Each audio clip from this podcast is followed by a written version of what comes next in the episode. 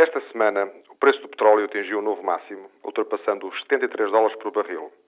As previsões de alguns analistas indicam que o preço poderá continuar a subir até final do ano, por razões estratégicas, de natureza política e económica.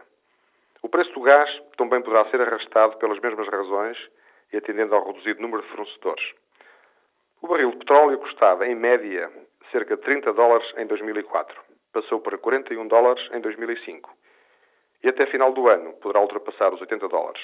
Para Portugal, o gravamento desta fatura, que tem um efeito muito negativo nas contas públicas e em toda a economia, importamos por, mais, por ano mais de 37 mil milhões de euros de petróleo e por cada aumento de 10 dólares no preço do barril, o pagamento ao exterior aumenta cerca de mil milhões de euros, mais do que o custo da ponte Vasco da Gama.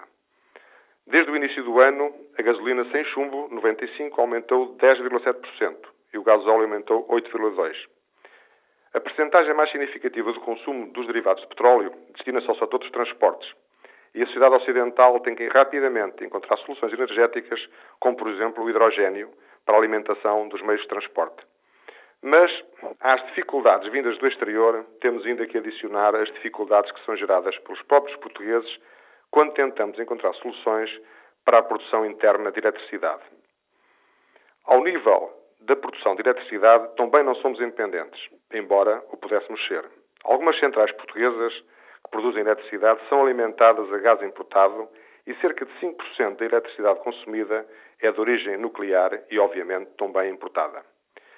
Quando recentemente lançámos o debate sobre energia nuclear, encontramos resistências e, entre outros argumentos contrários, veio de que uma central apenas contribuiria para 3,3% da produção de eletricidade. Quando nos voltamos para a produção de energia hídrica, como foi o caso da barragem de Foscoa, abandonada devido às gravuras, foi apresentada como alternativa a barragem de baixo sabor. Também esta semana foi divulgada a notícia de que a Comissão Europeia poderá não financiar a sua construção, podendo o assunto acabar em tribunal, devido a uma queixa apresentada em Bruxelas por um grupo ambientalista. Afinal, são apenas mais 3% da produção que estão em causa. Só que várias somas 3% já permitiriam uma produção significativa. Bem, resta-nos a eólica, dirão alguns. Mas quanto tem custado aos investidores, em dinheiro e em tempo, as dificuldades colocadas pelos ditos defensores do ambiente à construção dos parques eólicos? Quantos estudos e negócios foram, entretanto, alimentados? A quem interessa manter a desregulamentação da lei do impacto ambiental e a discricionariedade permite a sua aplicação? Parece que, de facto, o interesse do país passou a ser determinado por razões que a razão desconhece, mas que nos vai tornando cada vez mais dependentes.